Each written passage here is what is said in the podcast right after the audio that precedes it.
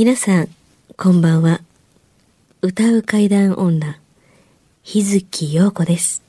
怪奇レスラーならぬ怪談大好きプロレスラー、松山勘十郎です。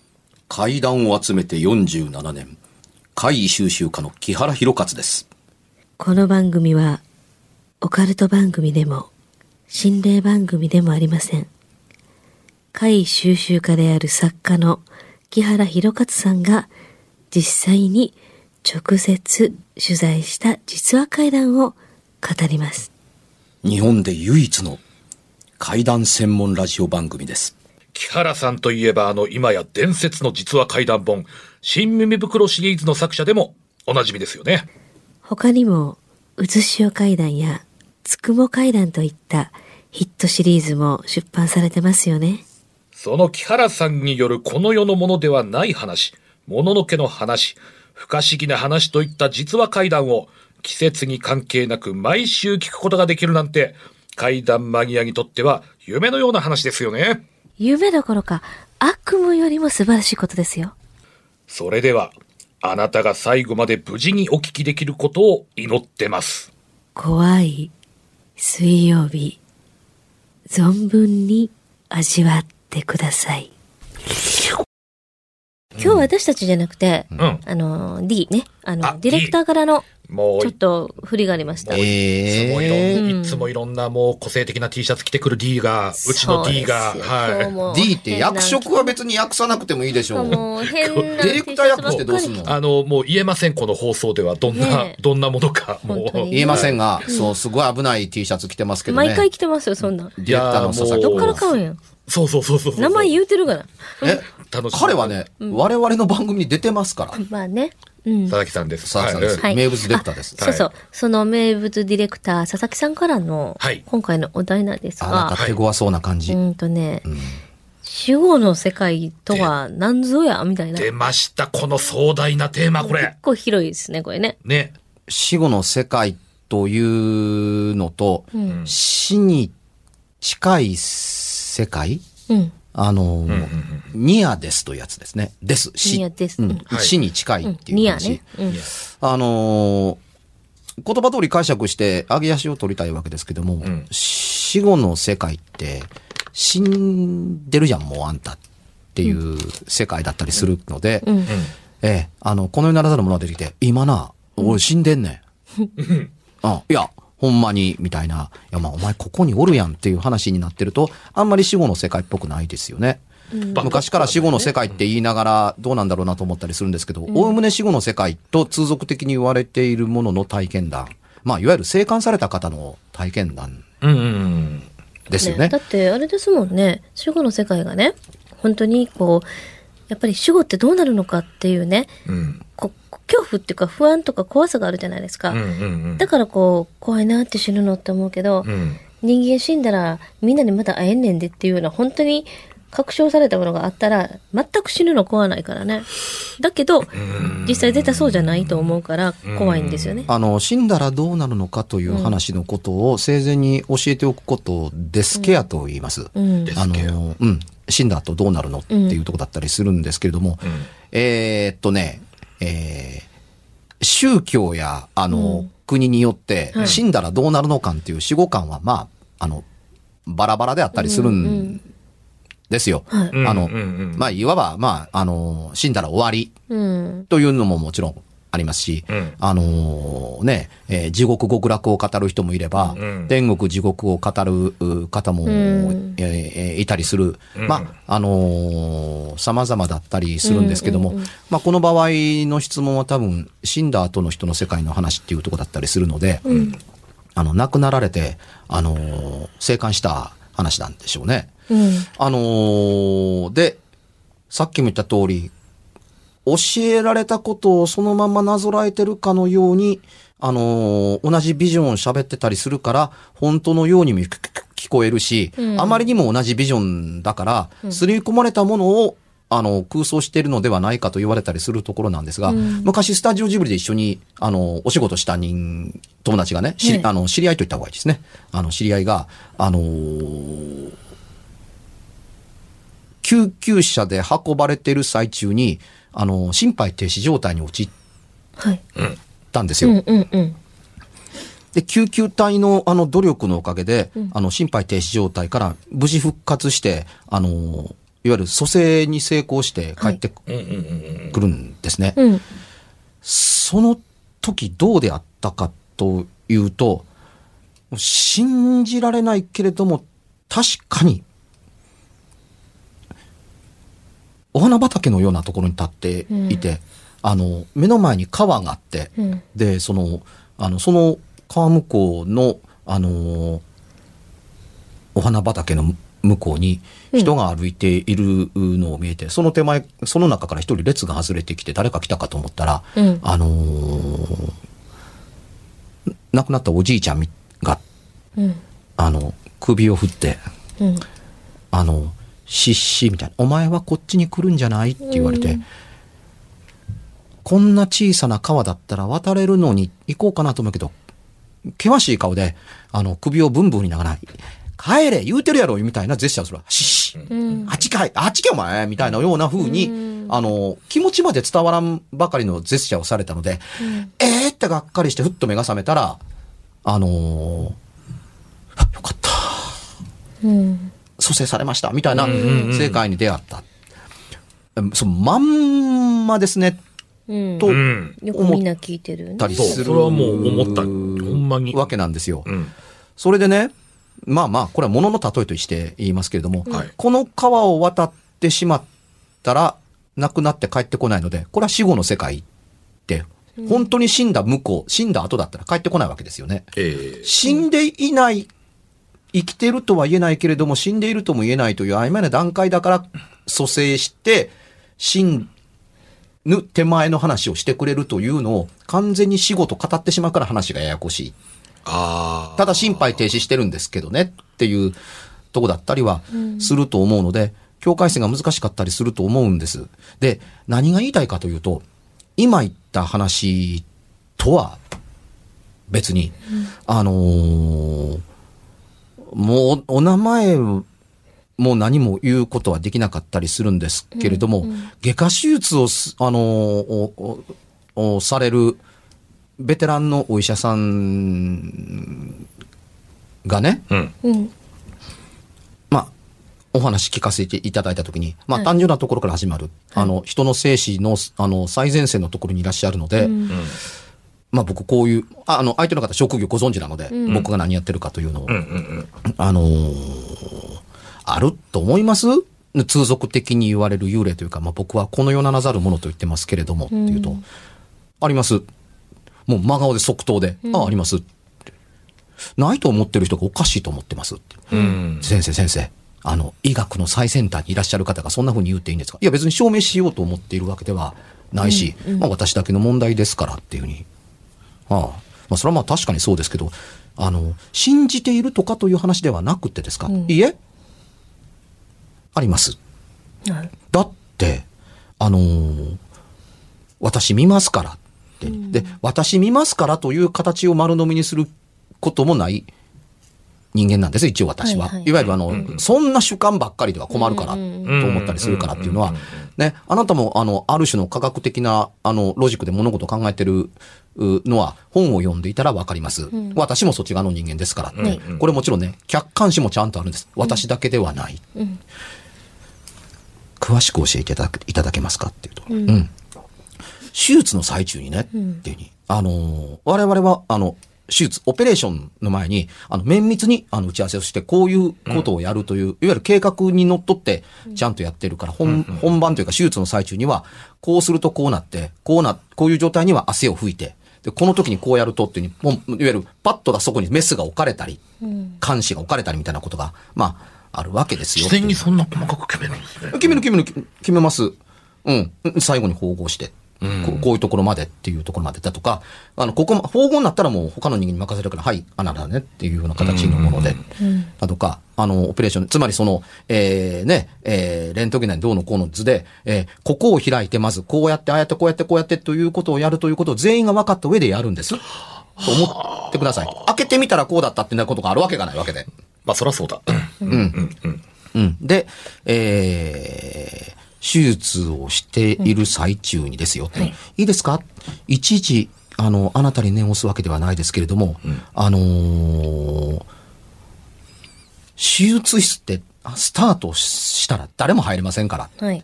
大体スタートしなくたってそう簡単に入れる場所ではありません。滅菌されてますからね。うんうんうんうん。あのーで、みんな手術着を着てる、頭にねっていうふうに、まあ、あうんうん専門用語で使うのなんですけども、いわゆる、あのーゴムの手袋をして、えーね、あの、レインコートの薄いみたいなやつを着て、頭から髪の毛から露出しないようなものをして、マスクをしているわけですよ、っていう、全員をほぼ同じ格好をしています。機材を扱うものに至るまで、はい。というその中、手術をしている最中に、あの、我々はね、ほぼ、あの、段取りを決めているので、アイコンタクトでわかります。パッと、その人間をこのタイミングで見るということは、これしてくださいっていうことがわかるんですっていう。もちろん言う時もありますけども、おおむねわかります。チームを組んでやってるわけですからはいはいっていう,、い。う時に、ん。集中したればこそですけれども、一瞬の気配の乱れがわかる。うん。それをちらっとあの視界の端で見ると、あの、隣や向かいの人間が全くあらぬ方向を一瞬見た。っていうのがわかる。パッと見たら、自分を見てない。みんな自分なり、自分というかその手術の現場を見ているのにっていう、その先をちらっと反対側で、あの、追うと、なんとそこに見知らぬ人間が立ってるんです。うん。見知らぬ人間だけども、見知らぬ人間だと勝手に思ってるけれども、今、オペレーションしてる真っ最中の、ここで寝て、切開をしている人間がそこに立ってたりする、というのを見たことあります？とか、あのー全員の目線が分かってる中に、一つ目線が多いっていうのって、分かるんですって。あれ誰か一人多いっていうのこれがなぜ分かるかというのは非常に説明しにくいんですけれども、あの、チーム以外の誰かがいるっていうのが分かるっていうふうに。で、あの、視界のどこにもないっていうふうに。不思議ですね。手術してる真っ最中のものを見ているにもかかわらず、周りもちゃんと見えてたりするんです。っていうふうに、視覚で見てるのかどうかっていうのが説明しづらいですけどもっていうふうに、その目線がどこにあるのかなと思って、なんかの表紙に汗をパッパッと拭く、すん時かなんかわからないですけどもねっていうふうに、具体的にもう手術に集中してますからっていう、ふっと見ると、どうやら自分の頭の上の方に、はい。顔があって手術してる自分を見てるご本人がいるっていうのがわかるんです。気のせいではないでしょう。どうして？どうしてです。ふっとなくなる。と現れる。ふっとなくなるっていうのがわかる。だから、えーまあ、例えば12人のユニットとしましょうか。はい。あ、13人になった。あ、12人になった。あ、また増えた。ん戻ったっていうことがあったりする。ということがあるんですよと。だからね、木原さんうまいこと言いますね。この世のなざるものってっていうに。うん。うん。あの、私、そそういうものがあるんだから、あ、この人は死なないなっていうのがなんとなくわかるっていうに。ああ、そうなんだ。まあ、あっちに行ってないわあるわけでもないしっていう。いや、こあの、この世のものではないけれども、んだからといって、あの世のものが訪ねてきたとも思ってない。うん。から、この世のものではないという区別はするけれども、うかつに幽霊というか言葉というのを使っていないっていうあなたの話ってすごく面白いうんうんうん。というふうに、幽霊と断じてしまう論拠なんかどこにもない。これ人が聞いたらみんな幽霊って言ったら、いや、生きてますけど、この人。私今手術してるんで。うん。うんっ。ていう世界だし、死後の世界の人がいるのかって言って、だから生きてますってこの人っていうふうに。さて、ニアですという話に戻りますけども、うん。死にかけてる蘇生が必要な人間にも等しいところも対応していて、はいその人を手術してる最中は、はいだとか、怪我で運ばれた人だとかも含めてですけどね、もう長い経歴を持たれてる方なので、そばにおるやん、というのを見てたりするわけですから、ニアデスの状態にある人間が、通俗的に言われるサンズの川田のお花畑だとかってのは、いつ行ってるんだっていうのがわからない。あえどっちなの？亡くなりかけてる人間は自分のすぐそばにいるのって。で実際ね、先生、僕ね、手術して、一生懸命手術してくれる先生、ずっと見てましたっていう患者さんの何人とってことで、それは全身麻酔なんだから、ないよっていう話をしても、いいえ、この時こうでしたよね、ああでしたよね、っていうふうに、確かにね、手術に関する素人の人間が言うにしにしては、あのー見てってたかのとしか思えないことを言うたりするから、うん。本当に見てたんかなと思ったりするんですが、厄介なことに、自分も見てるんですよ、その人間を。手術してる最中の。先生僕見てましたよって言うけども、うん、俺も見てたとは言われへんだけで、うん。いたよねってうん。いうふうに、心配そうに覗き込んでたよねっていうのと、あのー一緒にオペレーションしてる人間が、チラチラチラチラ自分と同じところを見てたりするっていうことも何度も出会ってたりする。心肺停止状態という時にもそういうものを見たことがある。で、心肺停止状態の人間は、いわゆるお花畑や小川のそばにいるって話は、だだ、どう、どうなの？っていうとこだったりするから、通俗的に死後の世界というと、川のそばだとかっていうものだとか、いろんなものと出会ってるという話もありのですけど、うん。死後、生きてるのか死んでるのかという境界線、あるいはほぼ今死んでるから蘇生してる最中っていうので、本人そのものが自分を見ているという世界も同時にあったりするんですよという。つまり、あのー人間の状態が生きてるのかに、死んでるのか分からず、なおかつ、死んでるとも言えてるし、生きてるとも言えるという状況下にある中で、二通りある。で、片っぽのこの世に残ってる側のものは、あのーこちらも見ている。これも本当かもしれん。しかし、蘇生した時に、あのー私はこういうところにいましたって言ってたりするんだけれども、いやいや、君、手術室におったってっていうこともあるんですよ。自分見てたやんか。で、自分で自分を見ていて、手術してるみんなを見ていたっていう人のもいるし、あんたそこにいて心配そうに覗き込んでいたのに、あの、助かって目が覚めた時には、先生、お花畑がいて、あの、あのですね、川があってですね、あの、亡くなったお父ちゃんがいてですね、お前はまだこっちに来るんじゃないよと言ってましたって。いや、俺お前が手術室におったら見てたよ、というふうに思ってて言わないだけでっていうのとの、拮抗している。現れてるのを見てるのに本人が語る世界と違う。うん。うん。これをね、どうしてええもんかな、と思ってたりはするんです。これ本にはね、だからほぼ書いたことがないんですよ。近しいことは、あの、書いたことがあってもというとこなんですけど、これは別にね、この先生を、が、から最近聞いただけであって、実は昔から聞いているので。で、これかん、だからね、心霊用語あんまり使いたくなかったりしたりするのは、そこに現れてるのは幽霊なのって。で、生き量なのって、生きてるとも死んでるとも言えなかったりするものを生き量というのかと思ったりするっていう。じゃあ、二人いるんだ。これドッペルゲンガーですね。二人いたらドッペルゲンガーなの？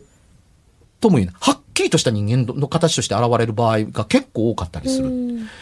ただ安定して、見えたり消えたり、見えたり消えたり人間の明滅を繰り返したりだとか、いたと思ったらいなくなったり、覗いていると思ったらあらぬ方向を見ていたり、空に浮いて真下を見ていたりだとか、顔だけが浮いていたりというような、ここバラバラ。だからね、一つの用語で書いてしまうと、一つの様子で書いてしまうと、ビジョンが決まってしまう。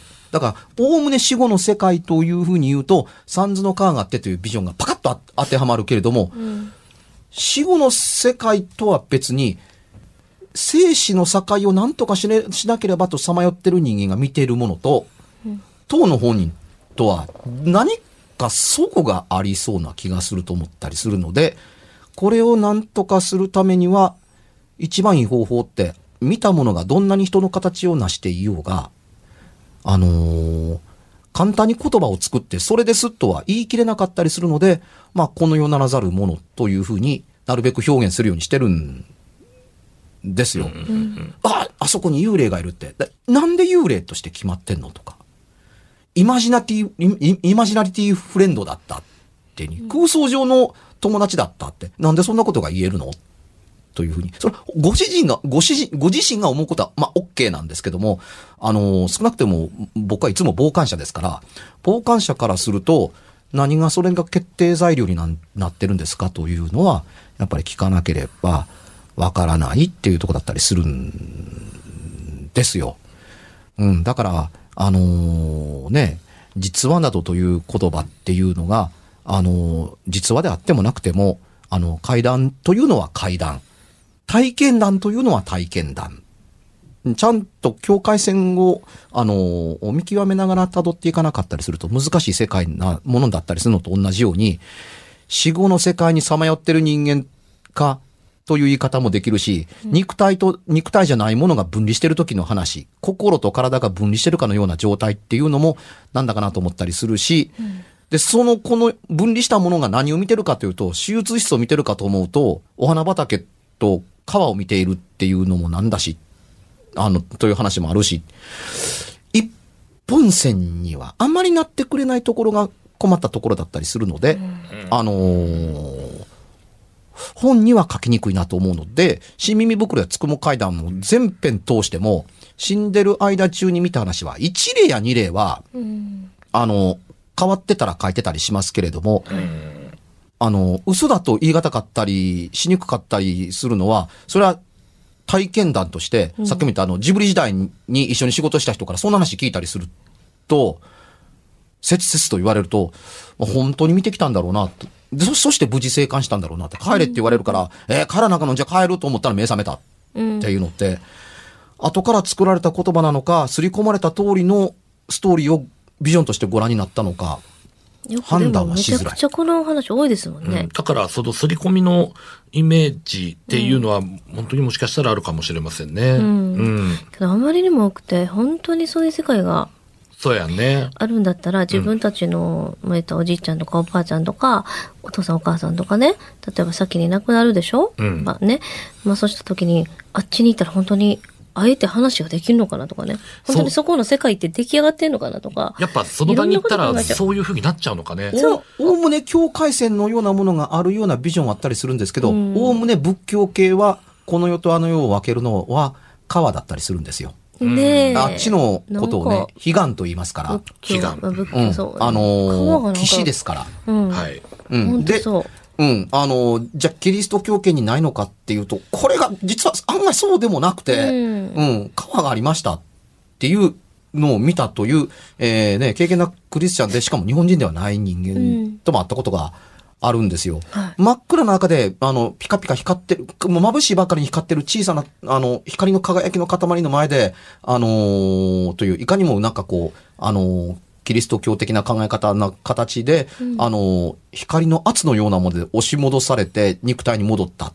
なんていう人もいたりするんですよ。それザーッと光の圧に落と、あの、押されて押されて押されて、あのーちょうど、あのーあーっと思った形のまんまで肉体で目ざ目が覚めたっていう、今、今しがたまで上からこの格好で落ちてきて、目が覚めたら落ちた時と同じ格好で目が覚めた。なんていう人もいたりするんよくなんか海で溺れそうになって、まあ実際実際溺れて、うん。本当にこうもう水も飲んでしまって、意識失ってる完璧に時間的にも何分も経って。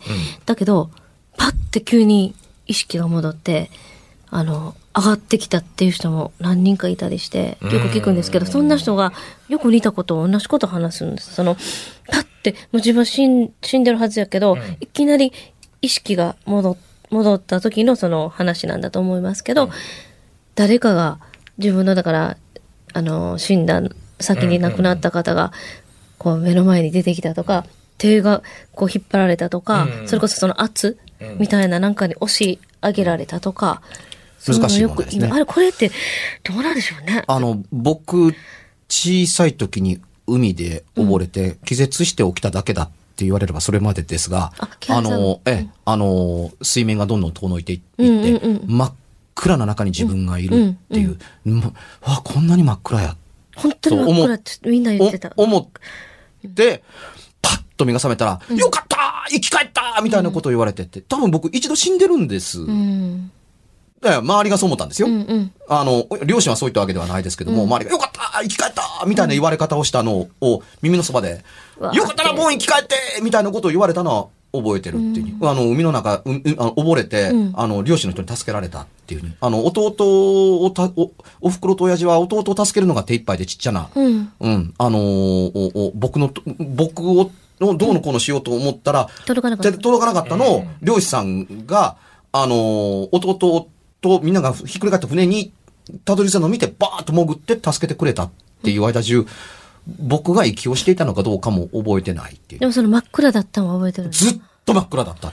あの、階段をやってる人としては、ともかくデリケートにそのね、境界線を設けて、同じ話と何でもかんでも一塊にしたくないと思ってたりするのの一つの中に、あの、死後の世界というのがあるので、もう死後の世界という言葉そのものが一種の用語になってると思ってるので、うんうんえー死後の世界という言葉も使っていない、使わないようにしていますっていうふうにやってたりします。はい。いやー、階段の、に近しい、ニア階段の話に。ニア階段ね。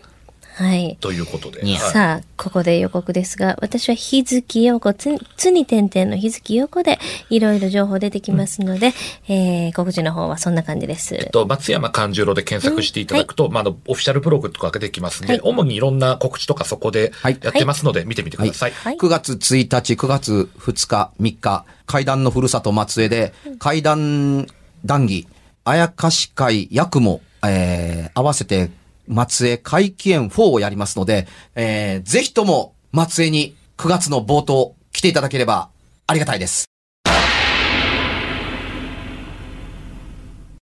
今夜はいかがでしたでしょうか？何もなければいいんですが。え？ちょっと、あなたの城、誰ですか？番組では、お便りや感想のほか、あなたが体験した怖い話や、あなたが聞いた身近な人の不思議な体験、また、怖い写真や、曰く因縁のあるものなどもお待ちしています。メールの宛先は、階段アットマーク jocr.jp k-a-i-d-a-n アットマーク jocr.jp ファックスは078-361-0005 078-361-0005おはがきは郵便番号650-8580ラジオ関西階段ラジオ怖い水曜日までぜひ、本物の怖い話を私に教えてください。お相手は、歌う階段女、日月陽子と、階段大好きプロレスラー、松山勘十郎と、そして、階段を集めて47年。木原博一でした。それではまた来週、お耳にかかりましょう。この一週間、あなたが無事でありますように。